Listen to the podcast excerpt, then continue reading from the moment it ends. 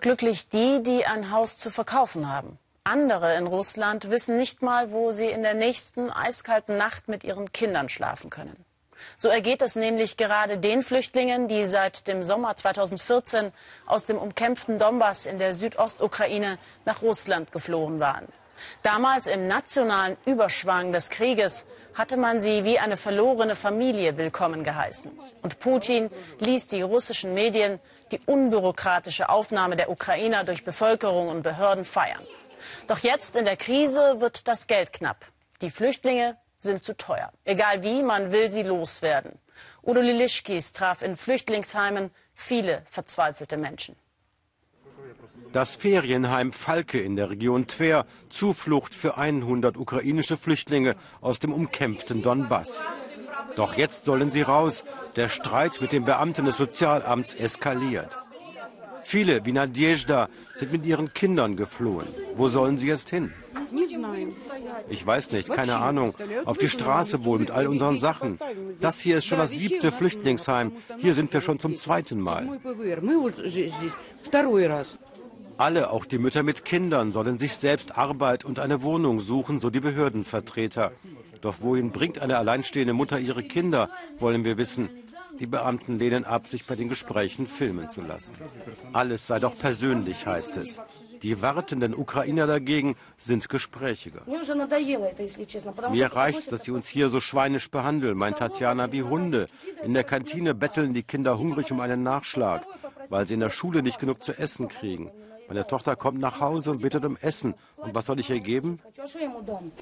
Nadjeshta hat von den Beamten ein Arbeitsangebot bekommen, so wie die meisten anderen auch. Managerin in einem Hotel. Anderen wird vorgeschlagen, Melkerin zu werden, 30 Kühe pro Tag für 90 Euro im Monat. Doch Nadjeshta merkt schnell, die Angebote sind alt, die Jobs längst vergeben.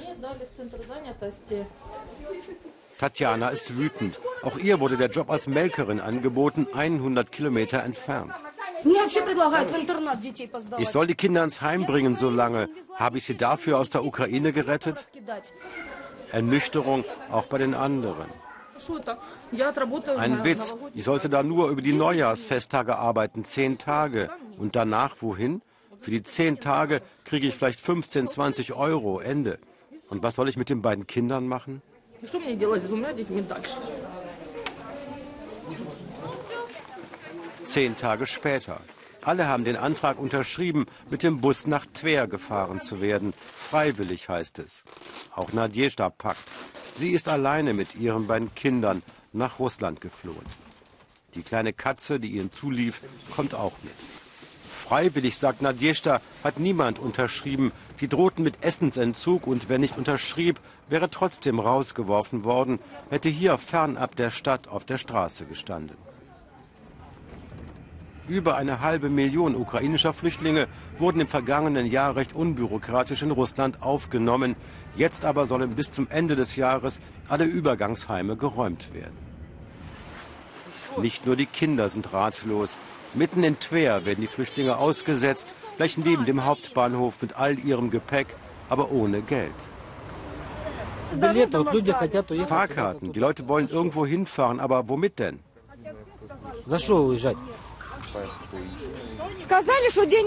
Die sagen uns, es gibt kein Geld. Uns wurden Fahrkarten versprochen, aber die Leute vom Sozialamt sagen jetzt, die, die sie euch versprachen, sitzen da am Ferienheim.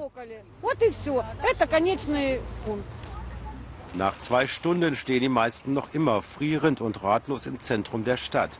Einige haben Verwandte oder Freunde alarmiert, andere versuchen verzweifelt, die zuständigen Behörden der Stadt zu erreichen, den Gouverneur, den Katastrophenschutz.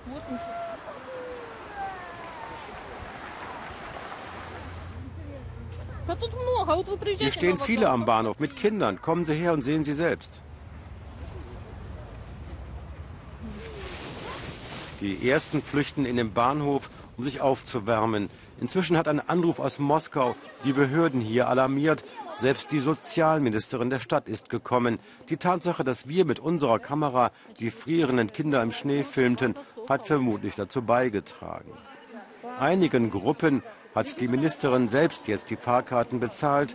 Die anderen, die nicht wissen, wohin sie fahren sollen, werden zumindest heute Nacht in einem anderen Heim untergebracht, erzählt Nadjezhda. Das Ferienheim ist binnen Stunden zur Flüchtlingsunterkunft erklärt worden, aber lange will auch die Stadt Tver sie nicht aufnehmen. Die Ministerin lässt ihre Beamten nach Arbeitsplätzen suchen. Einfach wird das nicht. Nadjeshta etwa hat als Technikerin in einem Bergwerk gearbeitet. So etwas gibt es hier nicht. Wird auch sie sich bald in den Strom derer einreihen, die aus Russland in den zerstörten Donbass zurückkehren? Schon 1500 Ukrainer tun das täglich, nicht alle wohl aus Heimweh. you